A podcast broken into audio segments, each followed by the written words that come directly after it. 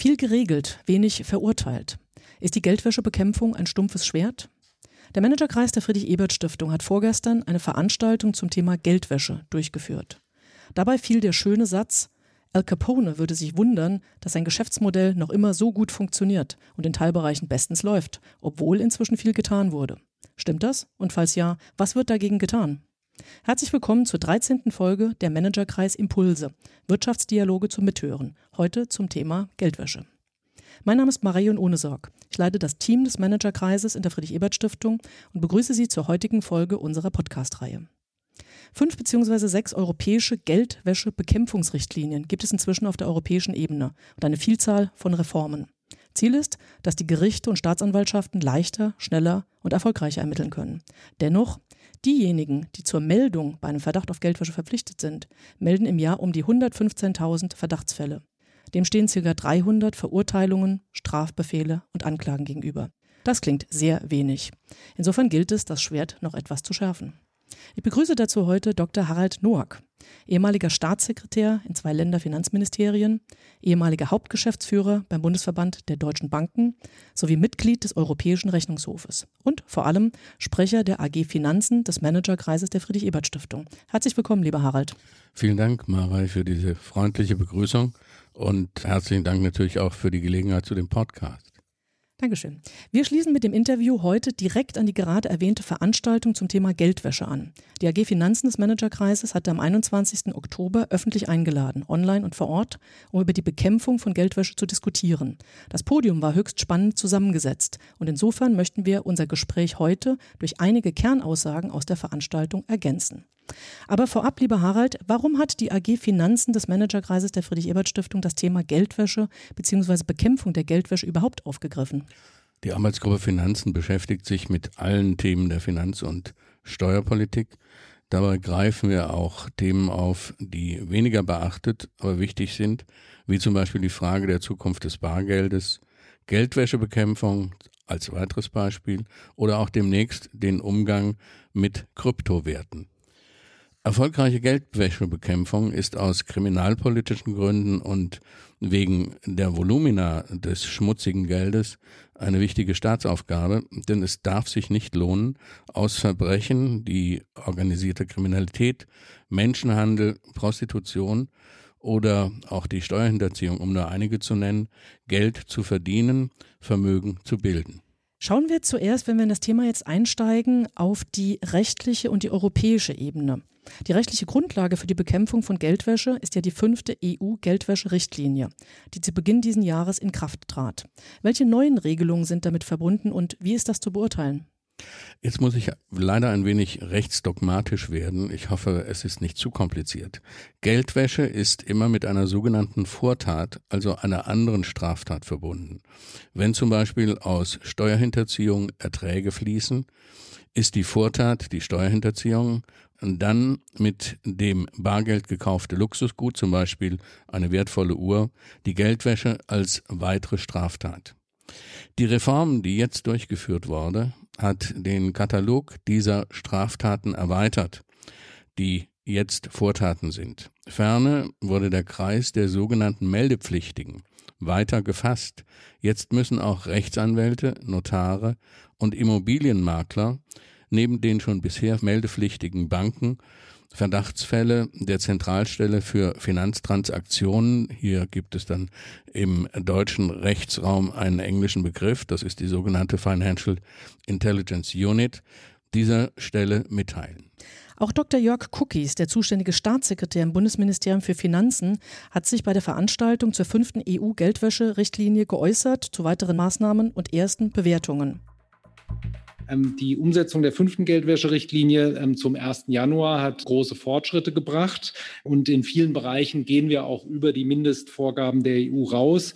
Bei den erweiterten ähm, Anforderungen an Immobilienerwerb, glaube ich, ist ein gutes Beispiel, dass wir versuchen auch zu, zu belegen, dass wir die Probleme wirklich konsequent angehen wollen, dass wir versuchen, so gut wie es geht, rauszufinden, was die tatsächlichen wirtschaftlichen Berechtigten sind, dass wir die versuchen, über das Transparenzregister auch offen zu legen, dass wir da also versuchen, ähm, in einzelnen Bereichen in der Balance zwischen den legitimen Interessen der Verschwiegenheitspflichten unterliegenden Berufsstände mit der Notwendigkeit, Transparenz zu schaffen, eine Balance hinzubekommen, indem wir den beispielsweise den Notaren Rechtssicherheit geben und Klarheit geben, wo das Interesse der Öffentlichkeit an strafrechtlicher Verfolgung von Geldwäschetatbeständen überwiegt und wo es dann auch möglich ist für Notare, ihre Verschwiegenheitsverpflichtungen auch im Falle von von begründeten Einzelfällen auch aufzuheben. Also von daher ganz aktuell am 1. Oktober haben wir die Rechtsverordnung dazu gemacht. Also von daher ähm, geht das auf jeden Fall in die richtige Richtung. Was auch ein großes Problem oder großes Thema natürlich ist, ist immer die Frage Identifizierungspflichten beim Handel mit Gold und Edelmetallen. Da sind wir sozusagen an die Grenze gegangen und haben ähm, bei, ab 2000 die Verpflichtung eingeführt. Aber es ist natürlich klar, das ist so der klassische Fall Richtlinie versus Verordnung.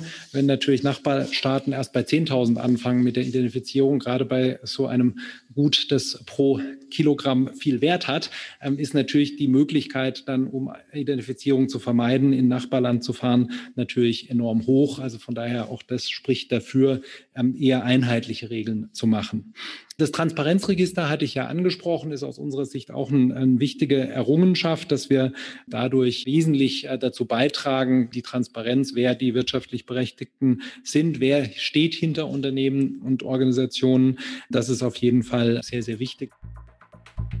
Wenn man sich nun den Prozess bei der Verfolgung von Geldwäsche anschaut, steht am Anfang eine Verdachtsmeldung. Die Anzahl dieser Verdachtsmeldungen ist zuletzt deutlich hochgegangen, darauf sind wir schon eingegangen. Diese kommen von den dazu Verpflichteten, wie auch gerade erwähnt, Banken, aber auch Notare und andere. Um gezielt Meldungen machen zu können, sind erhebliche Ressourcen erforderlich. Wie funktioniert das in der Praxis? Ist der aktuelle Ansatz zielführend oder inwieweit löst er vor allem Stress bei den Kreditinstituten und den anderen Verpflichteten aus?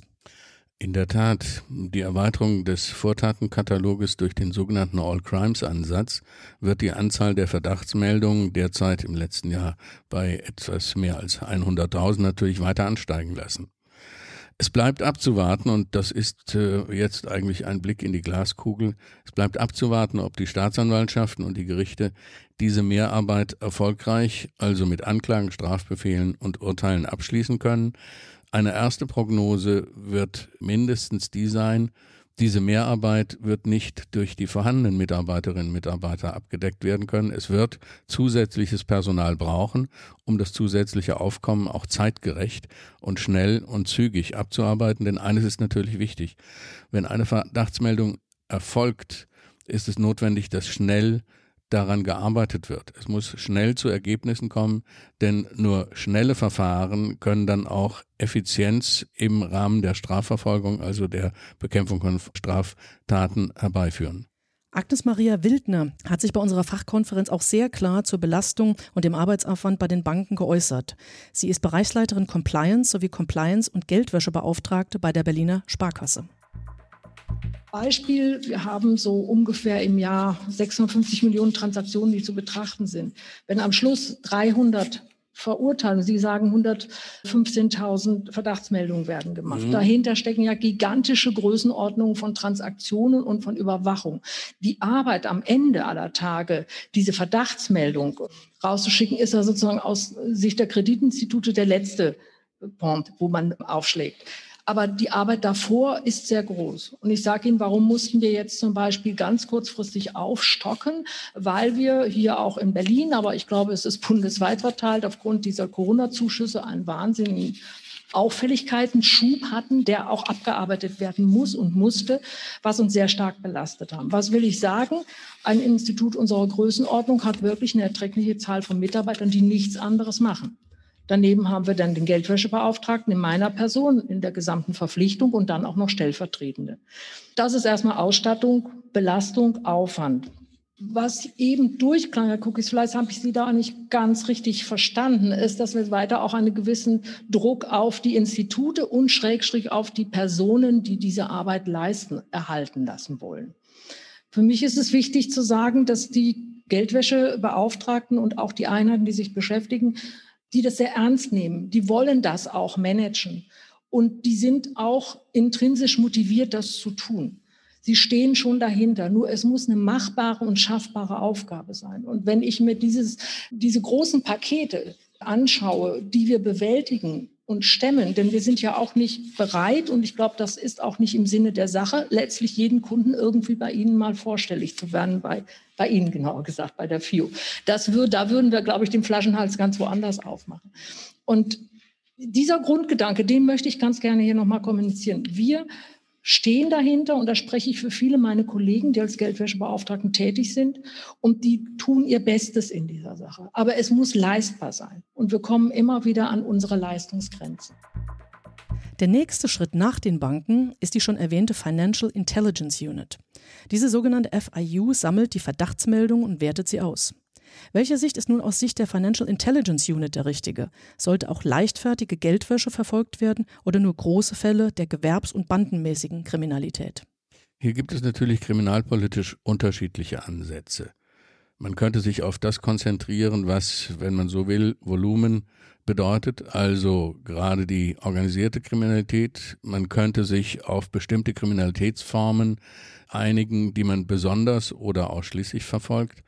Leider ist der Gesetzgeber hier daran gebunden, alles, was denkbar strafrechtlich relevant ist, in den Blick zu nehmen. Und für die FIU und alle Beteiligten ist der All-Crimes-Ansatz jetzt verbindlich geworden.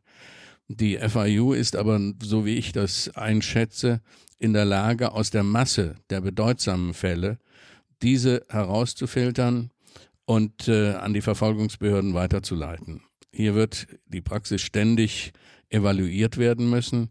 Rechtlich, insbesondere verfassungsrechtlich, wäre es nicht durchzuhalten gewesen, nur die sogenannten großen Fälle zu verfolgen und diese dann gegebenenfalls abzuurteilen, denn auch die leichtfertige Geldwäsche, die im Einzelnen geringfügig erscheint, kann große Volumina erzeugen. Ich nenne nur ein Beispiel, die sogenannten Finanzagenten. Das heißt, ähm, das sind Menschen, die kriminellen Hintermännern gegen Bezahlung das eigene Konto für Transaktionen zur Verfügung stellen. Diese Hintermänner sind nicht selten umfassend, bestens organisiert und vernetzt. Und hier gilt es natürlich auch, eine Form, besondere Form der organisierten Kriminalität dann zu verfolgen. Christoph Schulte, der Leiter der Financial Intelligence Unit, hat sich dazu wie folgt geäußert, also warum auch kleine Fälle wichtig sind, um Strukturen erkennen zu können. Man könnte ja Folgendes sagen. Die Person mag möglicherweise im besten Wissen und Gewissen gehandelt haben. Das ist doch mein Nachbar. Dem konnte ich doch immer vertrauen und wird uns, wird uns alle davon überzeugen, na, das war nicht vorsätzlich, das war nur leichtfertig. In der Bekämpfung allerdings würden wir, indem wir solche Fälle nicht mehr verfolgen, und das war in der Tat ehrlich gesagt meine Sorge, dass im Gesetzgebungsvorhaben das passieren könnte, die Täterstrukturen dann auch nicht mehr erkennen. Denn der Anknüpfungspunkt für uns bei der Geldwäschebekämpfungsstelle in der Bank, bei der Compliance in der Bank, dann bei uns in der FIU, dann bei der Staatsanwaltschaft und bei der Polizei ist zunächst ganz häufig das kleine Licht. Und Aufgabe der FIU in Sonderheit ist es ja aus vielen dieser kleinen Puzzleteile, denn die Täterstruktur, die benimmt nicht nur Lieschen Müller, die nimmt auch Fritz Schulze und den nächsten und den nächsten und den nächsten und nimmt die vielleicht auch noch über verschiedene Mittelsmänner in Anspruch.